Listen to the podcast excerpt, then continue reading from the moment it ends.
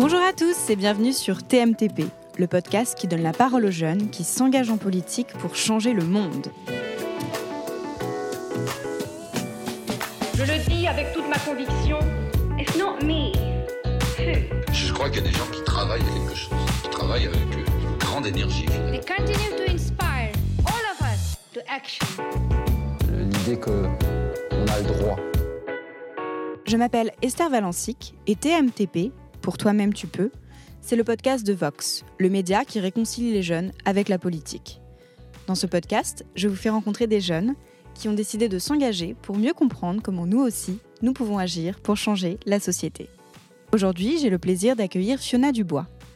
À 23 ans, Fiona a déjà un master de sociologie des migrations, du racisme et des discriminations raciales en poche et plusieurs expériences militantes à son actif, notamment dans des associations de soutien aux réfugiés.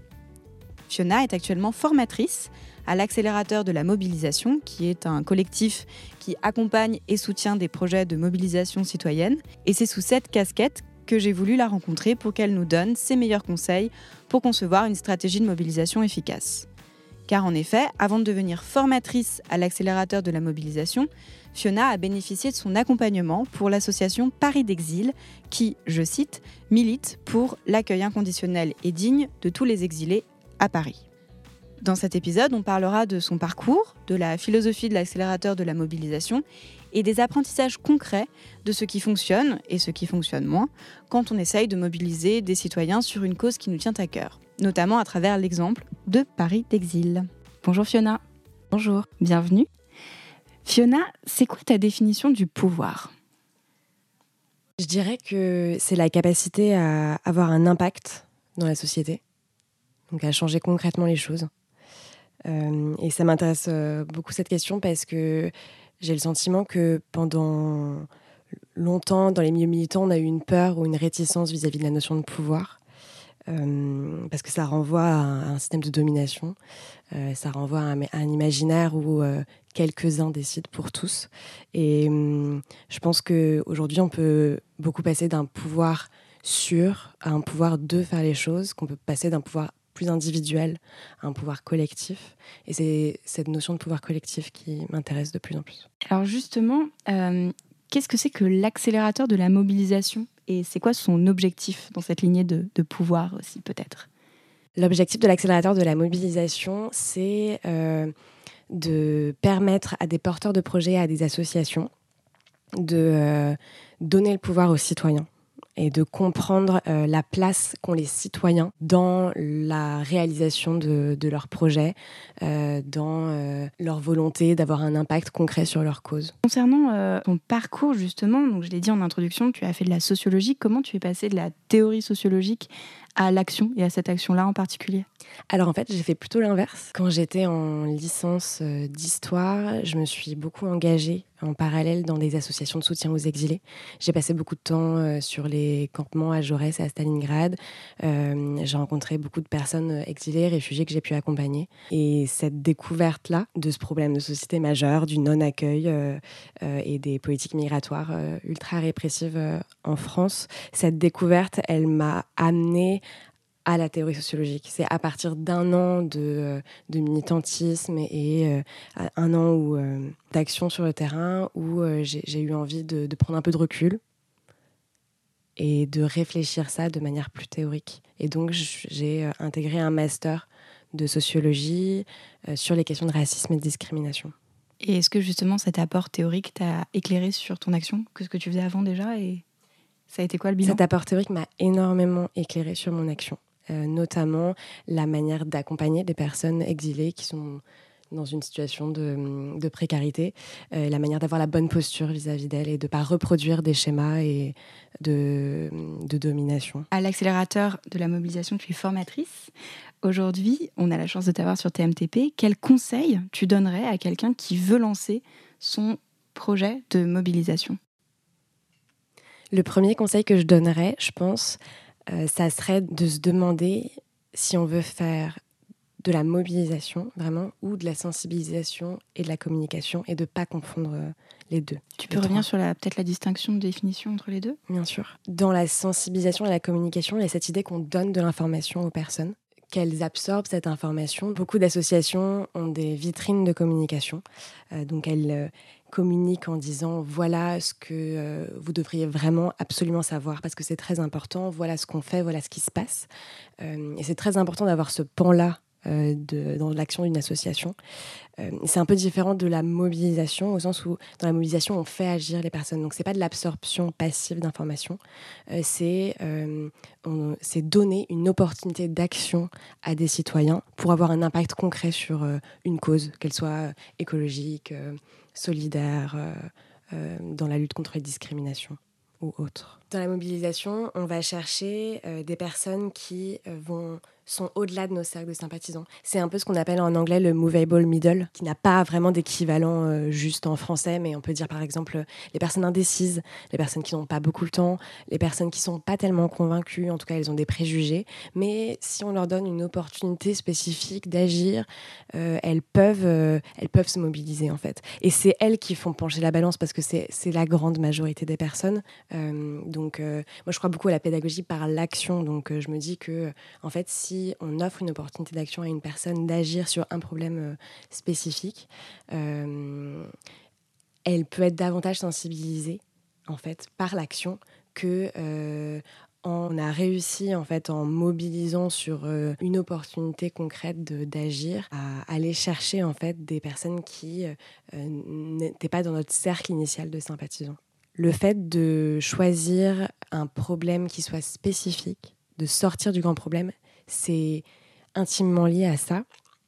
Parce que le problème, le petit problème, il va mobiliser 99% euh, des gens, alors que le grand problème, quand on reste sur des principes, il va mobiliser 1% des gens. Imaginons que je sois un, citoyen qui souhaite lancer son projet de mobilisation. Comment tu me conseillerais de m'y prendre pour rallier d'autres citoyens à ma cause? Je pense que ce qui est super important quand on a un projet comme ça, c'est de se poser la question à quoi ressemble la victoire? C'est-à-dire qu'est-ce que je veux changer concrètement, qu'est-ce que je veux atteindre? Ça semble évident et pourtant parfois on se lance euh, assez vite euh, dans l'action sans se, demander en fait concrètement qu'est-ce qu'on veut. Euh, et ça, je pense que c'est assez important parce que ça nous permet de définir un objectif qui soit gagnable. Et c'est ça qui va mobiliser les gens. En fait, c'est quand ils sentent qu'ils peuvent avoir un impact concret sur leur cause. De plus en plus, l'engagement, il va dans ce sens-là. Euh, il est l'engagement citoyen, il est beaucoup moins euh, lié à des, grandes structures, à des marques, à des. Euh, il se fait hors de tout ça. Par contre, il se fait de plus en plus sur des opportunités spécifiques d'agir, d'avoir un impact. Pour reprendre l'exemple de Paris d'exil, qu'est-ce qu'on veut obtenir concrètement? Bah, Nous, ce qu'on voulait, concrètement, c'était le vote d'une délibération par la mairie de Paris et pas d'un vœu, parce que la délibération, c'est quelque chose qui reste, euh, qui peut être, qui est applicable, qui, euh, s'inscrit dans, euh, dans la législation de la mairie de Paris. En gros, c'est un peu l'équivalent d'une loi, mais pour le Parlement une délibération, c'est l'équivalent pour la mairie de Paris. Donc ça n'a pas la force d'une loi, mais euh, ça a une application officielle. Alors qu'un vœu, c'est ce qui s'est passé d'ailleurs, on n'a pas eu de délibération, au final on a eu un vœu. Un vœu, voilà, c'est la mairie de Paris qui dit euh, à l'État, euh, nous vous conseillons de, vous devriez, nous vous interpellons sur le fait que, mais ça n'a pas, pas vraiment de valeur législative. Ensuite, on se pose la question de qui a le pouvoir qui concrètement a le pouvoir, a le budget de nous donner ce qu'on veut, nous donner ça. Euh, donc on s'est beaucoup posé la question, l'État ou la mairie de Paris, et on n'avait pas envie de réduire la complexité parce qu'il y a plusieurs acteurs, mais on s'est dit, qu'est-ce qui est gagnable en fait euh, C'est pas d'interpeller euh, Gérard Collomb. Alors, ministre de l'Intérieur. C'est d'interpeller la mairie de Paris. Ça, on peut davantage le faire. Ensuite, on se pose la question de et comment est-ce comment est-ce qu'on va l'obtenir? Et alors là, on découvre que euh, il y a un mécanisme de démocratie participative à Paris euh, qui permet à 5000 habitants parisiens de d'interpeller la mairie de Paris sur un sujet et donc d'inscrire ce sujet à l'ordre du jour du Conseil de Paris. Le Conseil de Paris, c'est l'assemblée délibérante de la ville de Paris. C'est la maire de Paris, Anne Hidalgo, qui préside le Conseil de Paris. Euh, et ça, on le, on le, découvre en lisant l'article 15 du règlement intérieur.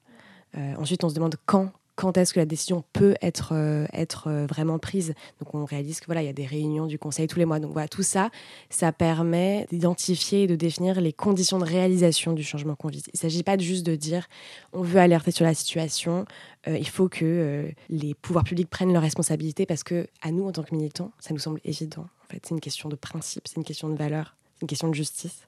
Mais euh, ça l'est pas pour la majorité des personnes indécises, ça ne l'est pas pour euh, nos dirigeants. Et donc il y a une manière en fait d'envisager la réalisation concrète de son projet de mobilisation qui, selon moi, fonctionne en fait pour euh, mobiliser largement les citoyens qui ont de plus en plus besoin de ça. Comment je fais en tant que citoyen pour identifier les moyens et notamment les acteurs de pouvoir qui peuvent permettre à mon action de se réaliser et à ma cause d'avancer? C'est beaucoup de recherche. Nous, on a passé euh, euh, trois jours de formation au début à, décortiquer euh, le fonctionnement de la mairie. on s'est posé beaucoup de questions. quelle cible est-ce qu'on choisit Quelle est notre audience Etc. On a décortiqué tout ça et en fait, il y a eu un moment où on s'est juste dit, OK, article 15 du Conseil de Paris, il y a un mécanisme de démocratie participative. On a trouvé notre porte d'entrée, on a trouvé ce sur quoi on pouvait euh, s'appuyer pour rendre notre action gagnable. Sans être nécessairement juriste à la base, par exemple. Non, pas du tout. Donc ça te paraît accessible euh Ça me paraît tout à fait accessible. Je me suis inscrite, moi, euh, au guide pratique que l'accélérateur de la mobilisation t'envoie par mail. Tu laisses juste ton mail sur le site, qui, qui est appelé le kit gratuit pour booster ta mobilisation. Et les cinq piliers qui donnaient dans ces cinq mails envoyés séparément, un par jour, c'était une action concrète et simple à l'impact mesurable, premier pilier. Deuxième pilier, un objectif gagnable avec une cible qui a le pouvoir. Troisième pilier, des faits irréfutables et une connexion émotionnelle pour les indécis. Quatrième pilier, une demande urgente et opportune. Et cinquième pilier, une mobilisation sur le long terme. Ça, c'était pour la théorie. Est-ce que dans la pratique, quand Paris d'Exil s'est fait euh, accompagner par euh, l'accélérateur de la, mobilisation, ça s'est découpé comme ça? Oui, tout à fait. moi, je me suis beaucoup inspirée de ces, cinq piliers pour euh, définir en fait le projet de mobilisation de Paris d'Exil. Et je pense que ce qui était central, en fait, au-delà de la théorie, en fait, c'est plutôt la démarche. ça, ça, nous permet de débloquer plein de euh, de, manière qu'on a de fonctionner un peu naturellement quand, on pense euh, nos sujets militants, où on est beaucoup dans l'intellectualisation, notamment en France par rapport à la culture anglo-saxonne militante qui est plus euh, dans, dans, une action pragmatique de terrain, etc. On est beaucoup dans, sur, une, sur des principes, sur des valeurs et sur le, le tableau général, en fait, le grand problème. Et ce que l'accélérateur permet de faire vraiment, et ce qui est difficile hein, à faire, c'est de passer d'un grand problème à un plus petit problème mais que du coup on peut résoudre. Par exemple avec euh, l'UNICEF France, donc on a accompagné euh, depuis euh, novembre. À partir du grand problème des droits des enfants, ils ont resserré au problème du fait qu'en fait il y a des centaines d'enfants en France qui sont enfermés du fait du statut migratoire de leurs parents. Ce sont des enfants de familles réfugiées, exilées, qui sont enfermés en centre de rétention administrative.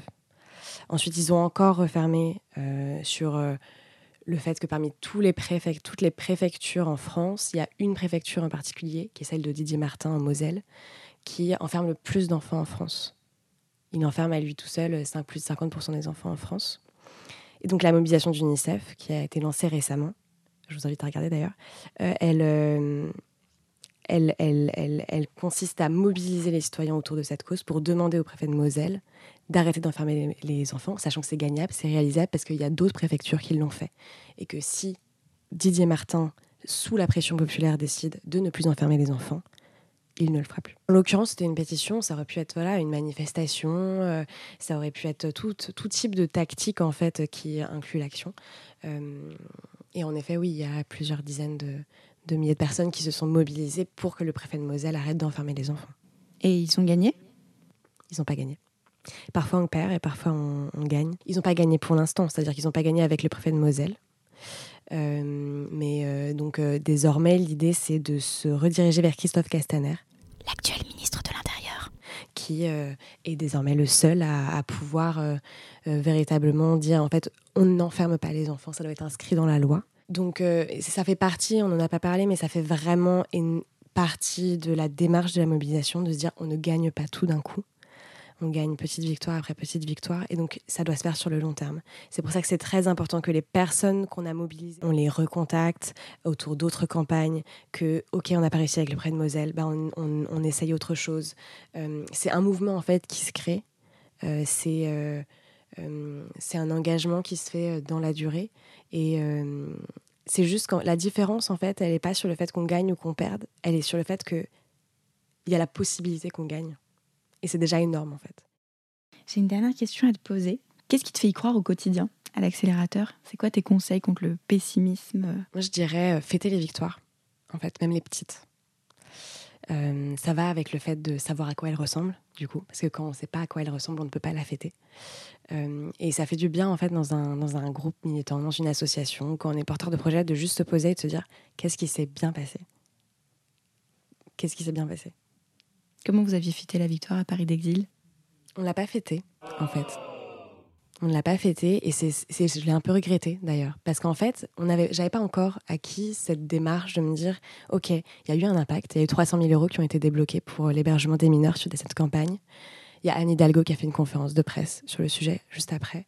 Euh, c'est la première pétition qui a été officiellement saisie par le Conseil de Paris. Il y a eu un impact, mais il était trop limité pour moi à l'époque, et il l'est toujours d'ailleurs, parce qu'il y a toujours des mineurs à la rue. Je veux dire, c'est pas parce que euh, la situation est inextricable qu'on s'en sort pas, que y a, le problème est toujours là, qu'on n'a pas un peu avancé. Et donc, euh, j'invite vraiment, je pense, à dire petite victoire par petite victoire, on va s'en sortir. Et ça va avec le fait de dire peut-être que la victoire, en fait, c'est pas le résultat, mais c'est c'est euh, l'engagement militant euh, qui, qui s'est déployé, euh, c'est le système de soutien solide, de solidarité entre le groupe dans cette action collective, c'est le nombre de personnes sensibilisées.